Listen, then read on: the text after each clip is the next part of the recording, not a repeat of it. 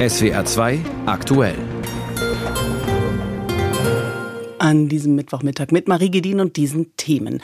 Plötzlich wird der Klimaschutz real. Der Ampelstreit um Gas- und Ölheizungen und um den Verbrenner beschäftigt uns gleich und die Frage, wie und ob Grüne, FDP und SPD da auf einen Nenner kommen könnten. Wir lassen uns die aktuelle Lage in der Ukraine schildern. Unser Korrespondent berichtet über die heftigen Kämpfe um Bachmut im Osten des Landes und durchaus auch dazu passend sprechen wir über feministische Außenpolitik und wollen wissen, was heißt das denn ganz konkret? Was fällt da jetzt weg künftig? Was verändert sich? Was wird neu? Aber zunächst mal zum Klimaschutz. Ja, unbedingt. Aber bitte nur vielleicht Klimaschutz nicht jetzt und bitte nicht hier und nicht ganz so konkret. Ein bisschen wirkt die Diskussion gerade so, wenn es um die Zukunft von Ölheizungen geht, von Gasheizungen, die Zukunft des Verbrennermotors. Und so klingt es ja auch beispielsweise gelegentlich, wenn es um mehr Windräder geht. Aber Klimapolitik kann nun mal nur wirken, wenn sie konkret wird. Darum muss die Diskussion jetzt sein. Und innerhalb der Regierungskoalition nimmt da zumindest die FDP kein Blatt vor den Mund. Von Verschrottungsorgie ist unter anderem die Rede. Wir reden über diese, sie nennt sich ja selbst Fortschrittskoalition in Sachen Klimaschutz mit Christopher Jenert in unserem Hauptstadtstudio. Schauen wir zuerst auf das, was recht konkret ist. Der formale Beschluss zum Verbrenner aus in der EU steht auf der Kippe, weil Verkehrsminister Wissing, FDP, die deutsche Zustimmung in Frage stellt. Ist das, äh, führt das möglicherweise zum Koalitionskrach, gar zur Koalitionskrise?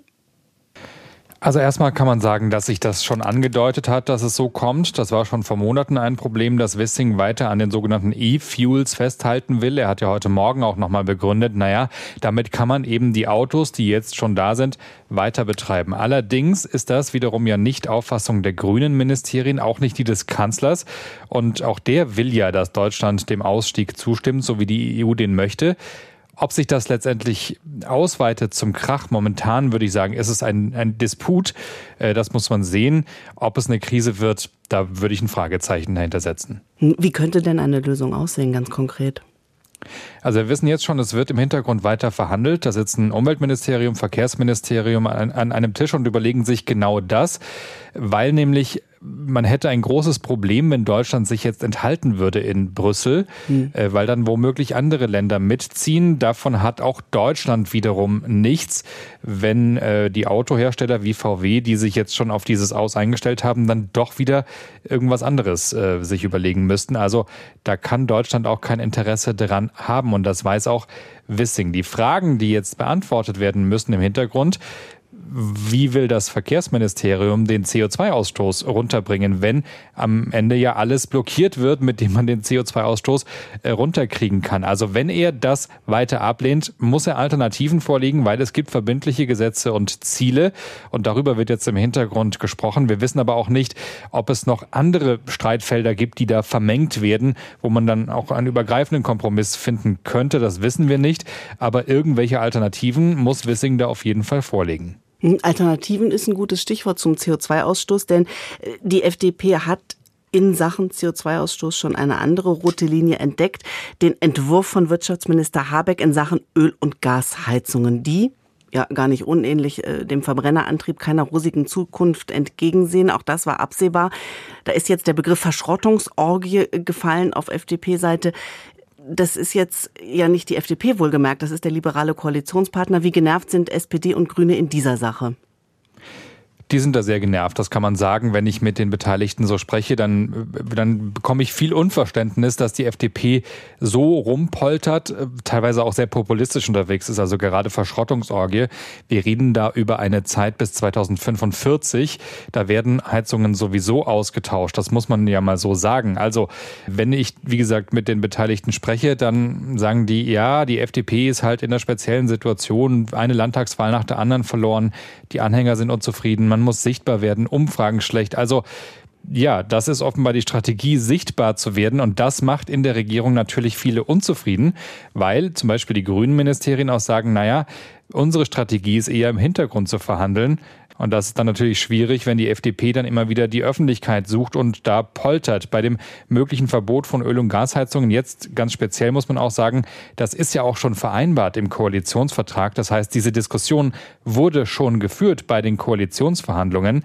Und es gibt eine einzige Änderung in diesem Habeck-Vorschlag, nämlich, dass dieses Verbot ab 2024 kommen soll und nicht ab 2025. Also eine Marginalie könnte man sagen. Da könnte auch der Kompromiss sein, weil ich glaube nicht, dass Habeck darauf besteht.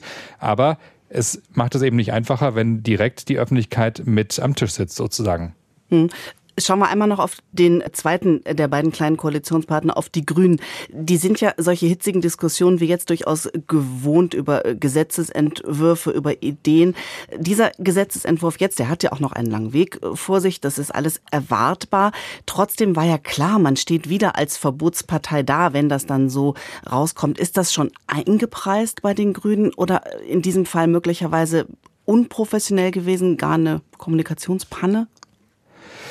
Das ist mehr oder weniger eingepreist, ja, weil man es ja auch gut begründet. Also Habeck hat gesagt, wir haben zwar Wärmepumpen, die sind verfügbar, da gibt es auch Förderung. Allerdings reicht diese Förderung nicht, dass eben auch alle alten klimaschädlichen Heizungen rausfliegen. Deswegen nimmt man noch das zweite dazu. Also man ist schon immer bemüht zu sagen, man ist nicht sozusagen die reine Verbotspartei, sondern hat auch immer Alternativen, die für die Zukunft besser sind. Das ist die versuchte äh, Kommunikation. Wenn natürlich eine FDP kommt und dann äh, solche Wörter wie Verschrottungsorgie in die Diskussion mit reinwirft, wird diese Kommunikation natürlich auch ein bisschen schwierig. Insofern ist man damit äh, nicht zufrieden, aber ähm, das muss man womöglich den Grünen auch hoch anrechnen. Man versucht es zumindest weiter. Die Einschätzung von unserem Berlin-Korrespondenten Christopher Jenatsch zu den Plänen von Wirtschaftsminister Habeck in Sachen Öl- und Gasheizungen. Und die Klimaschutzpläne sind das eine, auch speziell des Wirtschaftsministers. Das andere ist die Energiekrise ausgelöst durch Russlands Krieg gegen die Ukraine. Und da hat die Bundesregierung ja bekanntermaßen viele Milliarden Euro in die Hand genommen, Stichwort Doppelwumms, um Haushalte von den hohen Energiekosten zu entlasten, unter anderem mit Preisbremsen für Strom, Gas und Fernwärme. Und genau von heute an, ab dem 1. März, werden diese Mechanismen greifen bis Ende April nächsten Jahres. Martin Polanski erinnert uns jetzt nochmal an die Details. Mit den Preisbremsen werden die Energiepreise für einen Basisbedarf gedeckelt, und zwar für 80 Prozent des Vorjahresverbrauchs eines Haushalts. Für dieses Kontingent soll Strom höchstens 40 Cent pro Kilowattstunde kosten, Erdgas 12 Cent pro Kilowattstunde und der Preis für Fernwärme wird auf 9,5 Cent pro Kilowattstunde gedeckelt. Die Versorger müssen die Preisbremsen rückwirkend auch für Januar und Februar berechnen. Für Verbraucher gilt, Energiesparen lohnt sich weiter, denn der Staat subventioniert nur den Basisbedarf von 80 Prozent des Vorjahresverbrauchs. Für die restlichen 20 Prozent müssen Kunden den vollen Preis bezahlen, je nach Tarif ihres Energieversorgers. Wichtig ist, die Preisbremsen greifen automatisch. Die Verbraucher müssen also keine Anträge bei ihren Versorgern stellen. Allerdings sollten die Energieunternehmen ihre Kunden bis zum 1. März, also heute, über die Neuberechnung informieren und den Abschlag entsprechend anpassen.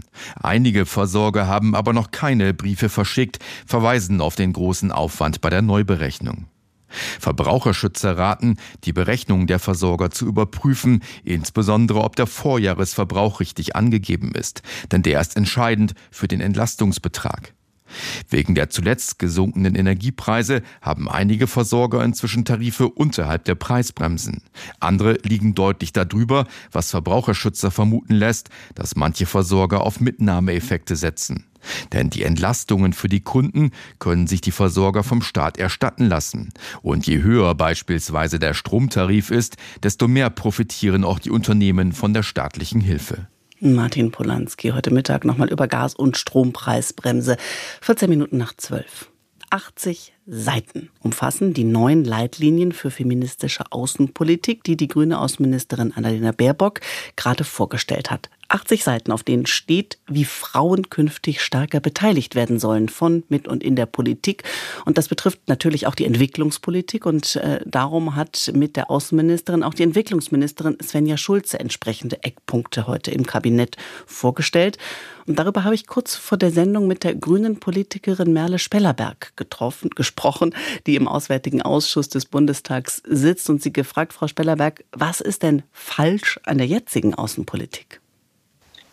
Ich glaube, die Umstellung auf eine feministische Außenpolitik bietet die Chance, die Perspektiven, die wir heute noch nicht ausreichend beleuchten, in unserer Außenpolitik, in unseren auswärtigen Beziehungen stärker in den Blick zu nehmen und gerade den Blick eben auch auf Machtstrukturen zu setzen und diese zu verändern. Was heißt das denn tatsächlich? Was wird konkret anders?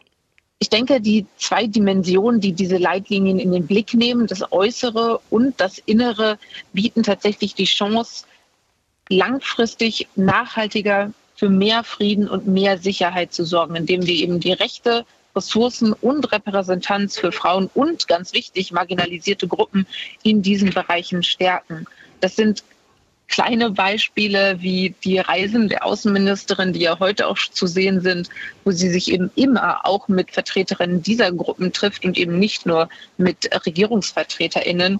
Und dann aber auch größere Fragen wie eine Stärkung der humanitären Rüstungskontrolle, eine Berücksichtigung von Frauen, gerade auch in der humanitären Hilfe, wenn es zum Beispiel um Fragen von Sanitätseinrichtungen geht oder jetzt auch mit Blick auf die Ukraine von sogenannten Post-Rape-Kits, mit denen auch Vergewaltigungen als Kriegswaffe nachgewiesen werden können. Teile davon werden auch heute schon gemacht, aber diese Leitlinien geben eben die Möglichkeit, das Ganze zu institutionalisieren und umfassend anzugehen. Hm. Es gibt diesen zunächst mal sehr schön klingenden Satz dazu, Außenpolitik für Menschen, nicht für Staaten. Trotzdem auch das, was Sie gerade beschrieben haben, diese Treffen äh, mit Annalena Baerbock, äh, mit Frauenvertreterin, verkennt das nicht, aber reale Machtverhältnisse und damit auch möglicherweise die Chance, Dinge konkret zu ändern für Frauen. Ich würde dem deutlich widersprechen, dass es diese Machtverhältnisse verkennt, sondern es erkennt diese Strukturen, benennt sie und ändert sie eben. Denn gerade durch diese Treffen, mit die Frage, mit wem treffe ich mich, beeinflusst, welches Verständnis ich von einer bestimmten Situation habe und dementsprechend auch mein Agieren. Zudem ist gerade auf Reisen wirklich nicht zu unterschätzen, welchen Einfluss es auch auf die Situation vor Ort hat, mit wem sich beispielsweise die Außenministerin, aber auch wir als Parlamentarierinnen tatsächlich treffen. Hm. Ich will einmal noch trotzdem bei dem Punkt bleiben, weil er, glaube ich, auch äh, tatsächlich wichtig ist, um zu verstehen, was da passieren soll.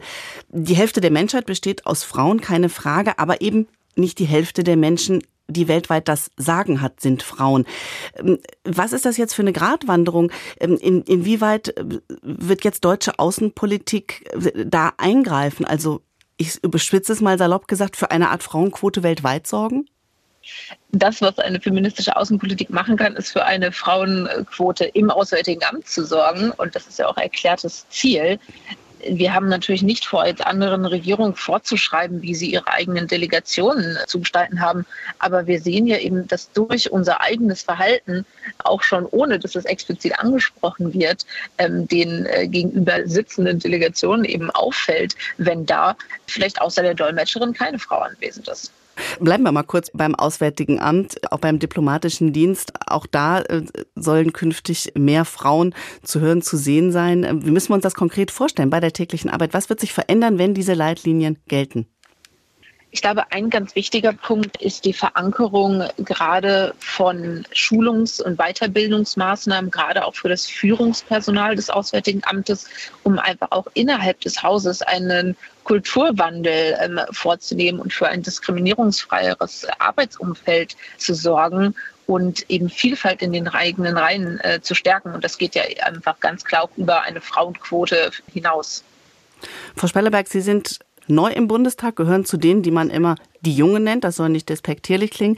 Ich würde behaupten, dass in dem Feld, über das wir jetzt sprechen, also auswärtiges ähm, Verteidigung, noch vor vielen Jahren äh, so gut wie keine Frauen waren. Was hat sich ähm, verändert? Also wie verändert sich tatsächlich Außen- und Verteidigungspolitik, wenn mehr Frauen beteiligt sind? Wie erleben Sie persönlich das?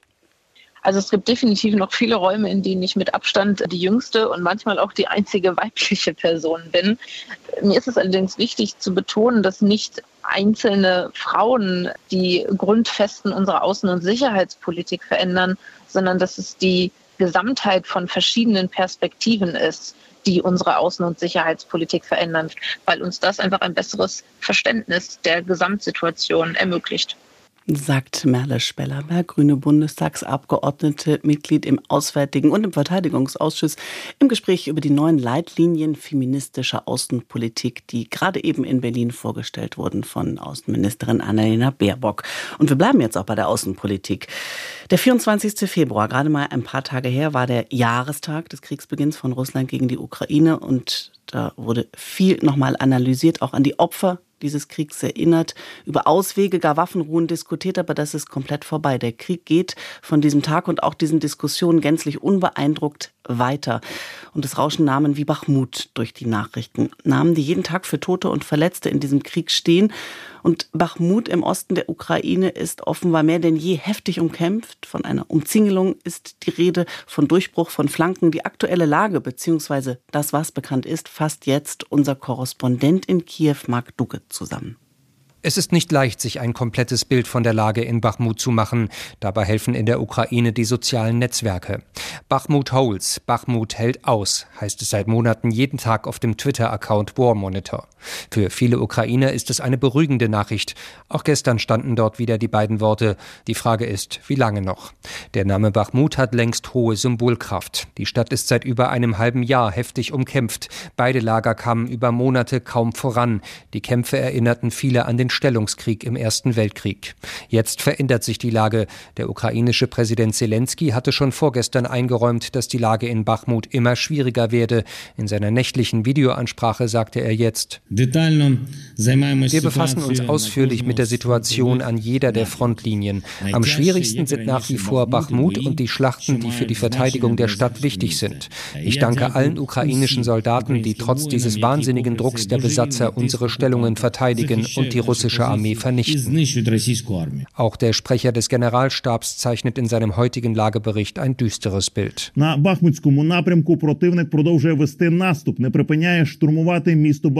Der Feind rückt weiter in Richtung Bachmut vor. Er hört nicht auf, die Stadt zu stürmen, sagt er. Übereinstimmenden Berichten zufolge haben die Russen Bachmut von Norden, Osten und Süden her fast eingekesselt. Derzeit gibt es offenbar nur noch eine Straße, über die sich die ukrainische Armee zurückziehen kann. Wladislav Selesnjow ist ukrainischer Oberst im Ruhestand. Äh, die Situation in Bachmut ist durchaus kritisch. Neben der Tatsache, dass die Kämpfe de facto von drei Seiten geführt werden, ist davon auszugehen, dass fast alle Verbindungswege zwischen Bachmut und dem Rest des Landes unter Beschuss der russischen Armee stehen. Die russischen Truppen nehmen seit Wochen hohe Verluste in Kauf, um voranzukommen und konzentrieren sich ganz auf Bachmut. Wladislav Selesnjow. Tatsächlich gibt es dort immer mehr russische Soldaten. Außerdem kämpfen dort Eliteeinheiten von Putins Armee, russische Fallschirmjäger, Eliteeinheiten der Söldnertruppe Wagner. Sie haben Unterstützung von ihren Artillerieeinheiten. Die Initiative auf dem Schlachtfeld hat momentan die russische Armee. Es wird also immer enger. Die Ukrainer haben bisher versucht, die Stellung zu halten. Zum einen, um russische Truppen in Bachmut zu binden und ihnen hohe Verluste zuzufügen. Zum anderen, um strategisch wichtige Verkehrswege Verkehrswege für die Russen zu blockieren. Es ist offen, wie lange das noch gelingen kann. Wie Selesnjow rechnen viele in der Ukraine mit einem baldigen Abzug. Marc Doger aus Kiew heute Mittag mit aktuellen Informationen über das umkämpfte Bachmut.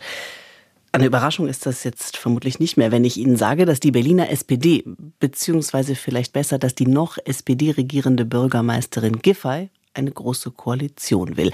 Es hatte sich tatsächlich angebahnt im Roten Rathaus eine große Koalition unter Führung der CDU mehr als 20 Jahre nach Eberhard Diebken. Heute Nachmittag soll die Berliner bzw. soll der Berliner SPD-Parteivorstand darüber entscheiden, ob sich die Sozialdemokraten in der Rolle des Juniorpartners fügen und finden wollen. Dazu aus Berlin jetzt Thorsten Gabriel. Die Meldung platzte gestern Abend mitten in die laufenden Sondierungsgespräche von CDU und Grünen in Berlin. Die regierende Bürgermeisterin und SPD-Chefin Franziska Giffey wolle ihrem Landesparteivorstand heute eine Koalition mit der CDU ans Herz legen und damit also selbst das Rote Rathaus räumen.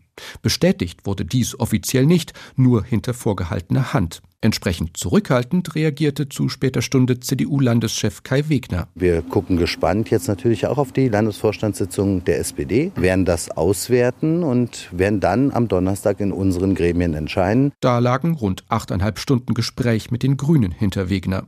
Die Grünen hatte die Meldung kalt erwischt. Grünen Spitzenkandidatin Bettina Jarasch zeigte sich enttäuscht. Wir wurden von diesem ähm, Schritt der SPD-Spitze überrascht. Es entspricht auch nicht dem Verlauf und den Ergebnissen unserer bisherigen Gespräche mit unseren jetzigen ähm, Koalitionspartnern. Über die Gründe für Giffey's mutmaßliche Entscheidung wird seitdem wild spekuliert. Auf die Frage, was für sie entscheidend sei fürs künftige Regieren, hatte sie noch am Freitag nach Abschluss der Sondierungen mit der CDU unter anderem gesagt: Wir haben hier immer gesagt, für uns ist es allerwichtigste, den besten Weg für die Stadt zu finden. Und es geht aber auch darum, wie wir eben als Sozialdemokratie auch in Zukunft dafür sorgen können, dass die sozialdemokratische Stimme eine starke Stimme in dieser Stadt ist. Offen ist, ob der SPD-Landesvorstand Giffey's Empfehlung folgen wird. Die Grünen jedenfalls setzt die erwartete Entscheidung unter Druck. Bettina Jarasch bemühte sich am Abend darum, das gute Miteinander in den Sondierungen mit der CDU deutlich zu betonen. Wir haben die CDU erneut als verlässliche und vertrauenswürdige Gesprächspartner erlebt. Wir haben sehr intensiv diskutiert haben viele Lösungen zum Wohl der Stadt gefunden, auch nochmal in Dissenspunkten, die bisher noch stehen geblieben waren. Wir haben die ganz großen Brocken tatsächlich lösen können. CDU-Chef Kai Wegner pflegt seit Jahren Kontakte zum grünen Spitzenpersonal. Im Wahlkampf hatten die Beziehungen allerdings gelitten. Trotzdem wurde Wegner auch nach dem Wahltag nachgesagt, dass er, wenn er könnte, lieber mit den Grünen als mit der SPD koalieren würde. Sein Fazit des Abends klang allerdings etwas verhaltener, wenngleich auch er von sehr, sehr guten und lösungsorientierten Sondierungen mit den Grünen sprach. Wird Sie nicht verwundern, uns hat es nicht verwundert, dass es natürlich unterschiedliche Auffassungen in bestimmten Bereichen bei bestimmten Themen gibt. Aber wir haben immer wieder versucht, nach Lösungen zu suchen und zu ringen. Und wir haben auch dicke Brocken heute geschafft. Ob daraus zu schließen ist, dass sich Wegner im Laufe der Sondierungen wirklich eher Richtung SPD orientiert hat oder aber gerade jetzt darauf bedacht ist, zu pokern, bleibt vorerst offen. Fest steht, wie es aussieht, dürfte der Wahlgewinner vom 12. Februar wieder erwarten in der komfortablen Situation sein, sich seinen Koalitionspartner frei aussuchen zu können. Der Bericht heute Mittag über den Stand der Sondierungen in Berlin von Thorsten Gabriel. Kurz vor halb eins. Wenn Sie auf dem Papier zwar mehr verdienen, aber ganz praktisch trotzdem weniger Geld auf dem Konto übrig bleibt, dann nennt man das Reallohnverlust. Heißt, die hohe Inflation macht die Lohnerhöhungen faktisch zunichte. Am Ende steht ein Minus und dieses Phänomen ist jetzt schon das dritte Jahr in Folge zu beobachten. Laut Statistischem Bundesamt sind die Reallöhne im vergangenen Jahr um 3,1 Prozent gesunken. Sina Rosenkranz aus der SWR Wirtschaftsredaktion, ist das ein neuer Negativrekord? Ja, wobei man vorausschicken muss, dass eine frühere Schätzung sogar noch ein dickeres Minus ergeben hatte. Diese Schätzung hat das Statistische Bundesamt jetzt korrigiert. Das war deshalb nötig, weil die Inflationsrate für das vergangene Jahr neu berechnet wurde. Die stark verteuerte Energie bekommt ja jetzt weniger Gewichtung. Und jetzt gibt's eben deshalb diese neue neuen Daten, die für alle Arbeitnehmerinnen und Arbeitnehmer ganz interessant sein dürften. Wenn man die Inflation mit berücksichtigt, sind die Löhne im vergangenen Jahr tatsächlich um 3,1 Prozent zurückgegangen. Das tut schon weh, weil die Löhne im vergangenen Jahr eigentlich deutlich gestiegen sind im Schnitt, wenn man die ähm, Preissteigerung ähm, nicht berücksichtigt. Das heißt, wir hatten im vergangenen Jahr den höchsten Anstieg der sogenannten Nominallöhne und gleichzeitig den stärksten Reallohnverlust für die Beschäftigten der seit Beginn der Zeitreihe 2008 in Deutschland gemessen wurde. Das heißt, die Reallöhne sinken im Rekordtempo. Äh, und dazu kommt, Wirtschaftsexperten sagen voraus, dass die hohe Inflation ja auch noch eine Weile anhalten dürfte. Genau darauf berufen sich natürlich im Moment die Gewerkschaften bei den mhm. Tarifauseinandersetzungen. Im öffentlichen Dienst beispielsweise lautet die Forderung 10,5 Prozent mehr Lohn. Sind wir damit nicht längst genau mittendrin in dem, was man berüchtigterweise Lohnpreisspirale nennt? Noch nicht, sagen Experten, aber es ist eben nicht ausgeschlossen, dass wir uns dorthin bewegen. Denn wenn die Gewerkschaften bei den aktuellen Tarifverhandlungen tatsächlich starke Lohnsteigerungen durchboxen können, dann könnte das dazu führen, dass die Unternehmen die höheren Personalkosten wieder über höhere Preise reinholen, die Inflation damit weiter steigt. Bei der nächsten Tarifrunde würden die Gewerkschaften wieder höhere Löhne fordern und somit würde eben diese Spirale einsetzen. Das hatten wir in den 70ern schon mal. Die Situation ist mit heute nicht vergleichbar vergleichbar und zuletzt war die Inflation auch wieder auf dem Rückzug, der Peak überschritten. Aber am, heute am frühen Nachmittag werden Inflationsdaten für den Monat Februar veröffentlicht. Am Nachmittag kamen schon von den Bundesländern die Zahlen und die zeigen, die Inflation bleibt hartnäckig hoch. In Baden-Württemberg ist es sogar leicht angestiegen und deshalb ist diese Lohnpreisspirale doch gar nicht mehr so unrealistisch. Mhm, aber um im Bild zu bleiben, da fehlt vielleicht noch eine Umdrehung. Kurz noch der Blick auf die Börse. Der DAX ähm, steht heute Mittag ähm, 0,5 Prozent im Plus bei 15.460 Punkten.